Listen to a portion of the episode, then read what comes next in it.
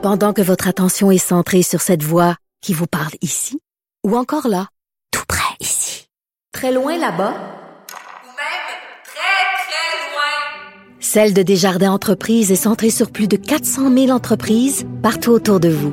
Depuis plus de 120 ans, nos équipes dédiées accompagnent les entrepreneurs d'ici à chaque étape pour qu'ils puissent rester centrés sur ce qui compte, la croissance de leur entreprise.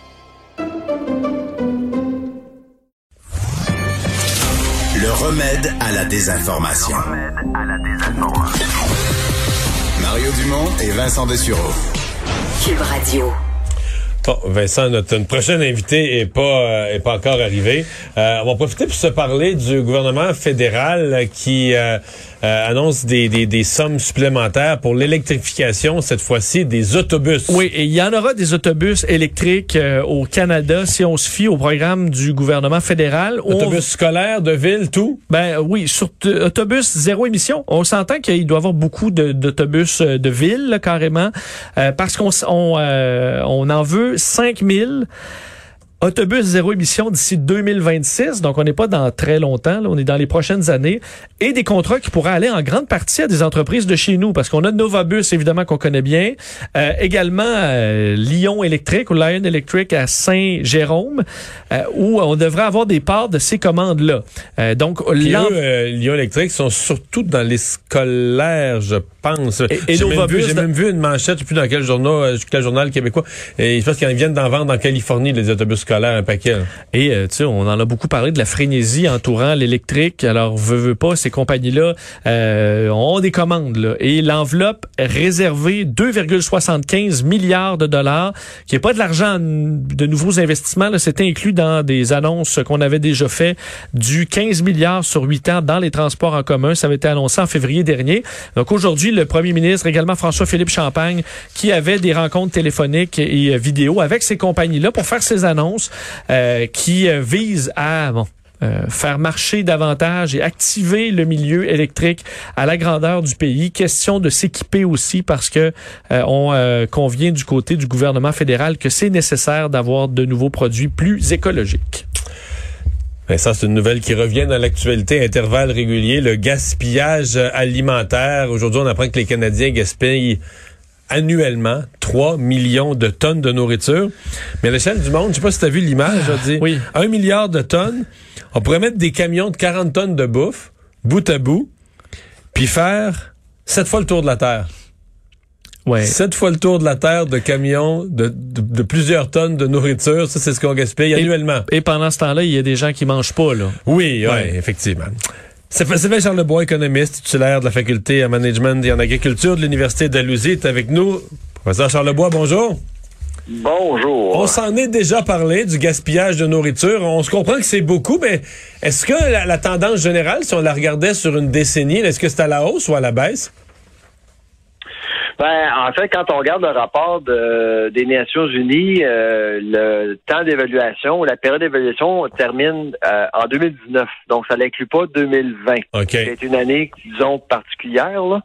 Euh, mais avant 2020, euh, ben, nous étions des nomades. On voyageait beaucoup. on dépensait beaucoup d'argent au restaurant. En fait, 35% de notre budget était consacré à la restauration et il y a beaucoup de gaspillage là. Euh, c'est sûr que c'est un problème. Euh, moi, je considère toujours que le gaspillage alimentaire, c'est la facture euh, qu'on reçoit jamais, mais qu'on doit payer. Parce que dans le fond, ça coûte de l'argent à tout le monde, le gaspillage. En plus que ça devient un poids lourd pour l'environnement, parce qu'il faut consacrer des ressources pour ça. Là.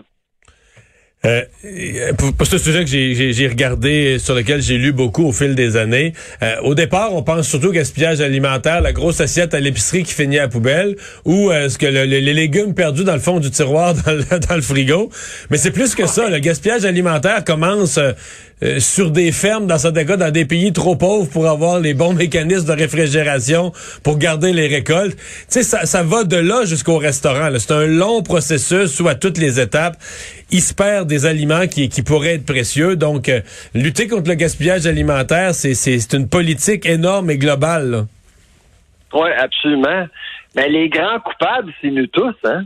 Il y a du gaspillage à travers la chaîne, mais c'est le consommateur est, le, est, le, est de loin le plus grand gaspilleur. Ah oui? C'est c'est dans le rapport, là, c'est clair, là, dans le fond. Euh, ce qu'on tente de faire euh, aux Nations Unies, c'est de créer un index. donc, on a créé un index aujourd'hui sur le gaspillage, ce qui est, ce qui est, à mon avis, une très bonne idée, hein, parce que dans le fond, euh, on peut parler de gaspillage à chaque année, mais on se pose jamais la question si on s'améliore ou pas. Là. Donc, on vient, on vient de créer un point de référence avec l'index, et à chaque année, on va revenir. On s'est, on s'est donné des objectifs aussi pour atteindre les cibles de, de, 2030, parce qu'on parle beaucoup de, de l'accord de Paris, mais si on gaspille, ça veut donc dire qu'on pollue pour rien aussi. Donc, c'est en, gros, je trouve que c'est un exercice qui a du mérite. Par contre, ce qui est relevé dans le rapport, là, c'est les données. Hein.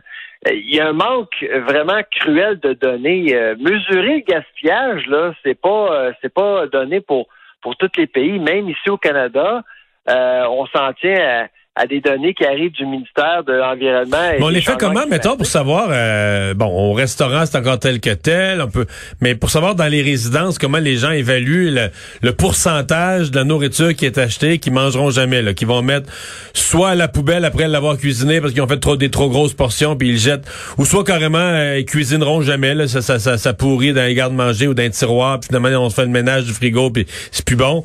Euh, comment comment on sait les quantités que ça représente? Ben, ben, c'est ça, exactement. Donc, c'est rapporté par des sondages, par des perceptions, mais on mesure pas grand-chose. C'est ça.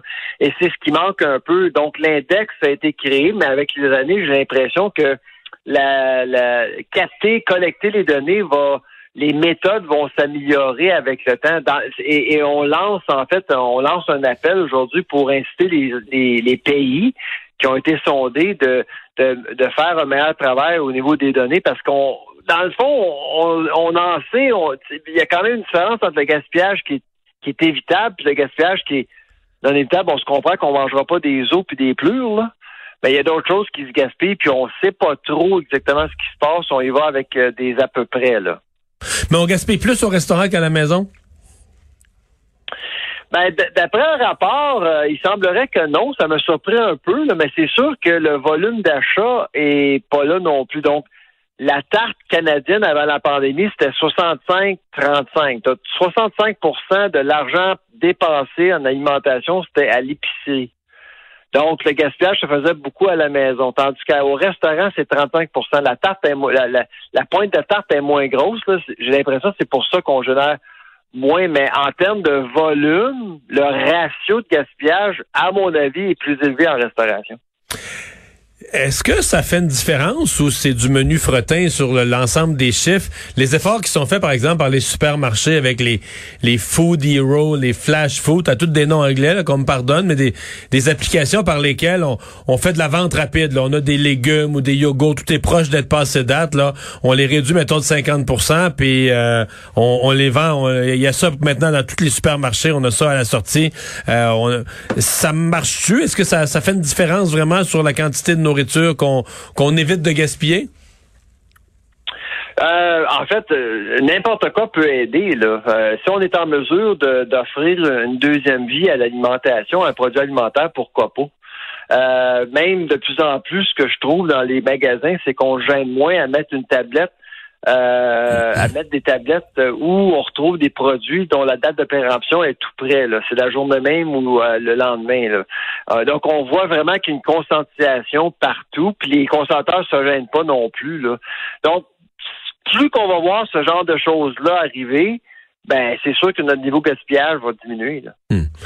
Mais il y a des pays où il y a eu, y a eu carrément le débat d'enlever les dates de péremption ou au moins de les qu'elle ne puisse être maintenue que strictement que sur des produits où euh, je sais pas une salade où il y a des fruits de mer où il y a vraiment des produits là qui passent une certaine date il pourrait avoir un risque pour la santé. Mais tu sais des pâtes alimentaires un paquet d'affaires comme ça qu'on interdise même de mettre une date parce que euh, il y a des gens là puis j'en ai dans ma maison là que quand la date est passée je veux dire ils voient le produit non mais tu sais ils voient le produit c'est ça c'est du poison c'est du poison vif là ah non, c'est sûr. Euh, ben nous, on est notre famille, on est jeunes, euh, tout le monde est en santé, mais tu sais, euh, pour ce qui est de la réglementation, il faut considérer que c'est pas tout le monde qui a un système immunitaire qui est, qui est fort. Là. Alors, euh, c'est pour ça qu'au niveau de l'agence publique, euh, on fait extrêmement attention. Euh, mais si vous êtes en forme, puis votre système immunitaire aussi est en forme, ben, vous pouvez prendre des risques, tandis qu'il y en a d'autres qui peuvent pas vraiment le faire. Tu sais, c'est... euh, Mais il y a des affaires où il n'y a pas de risque vraiment, là. Il y a certains produits. Il y a des magasins euh, en Europe qui existent où, justement, l'ensemble des produits, la date de péremption est passée. Là. Donc, euh, même aux banques alimentaires, nous, on fait du bénévolat aux banques alimentaires. Il y a beaucoup, beaucoup de produits dont la date de péremption est passée, puis il n'y a aucun problème. Mais là, il peut vous dire qu'il n'y a aucun problème. Moi, je mange juste du passé date puis je suis en santé au max, là. Je- C'est, c'est, c'est un exemple vivant de ça, là. Pour vrai, c'est- les Ben, dates de c'est- c'est la- péremption. C'est la, senteur, c'est le goût. Ben oui, euh, c'est la senteur, le goût. Quand c'est pourri, là, je veux dire, on le voit, là, il y a de la mousse puis tout ça, mais quand c'est bon, c'est bon. Quand tu l'ouvres, ça sent bon, c'est tout correct, là. Mais je veux dire, un yogourt, là, c'est bon facilement deux mois après la date, là. Facilement deux mois, là. J'ai, je vais vous faire un aveu. Euh, j'ai ouvert tout récemment une bouteille de ketchup qui était fermée, qui était nouvelle. là. on l'avait oublié. Ça faisait cinq ans qu'on l'avait. On l'a ouvert. Pas de problème. Bon. Aucun problème. Voilà.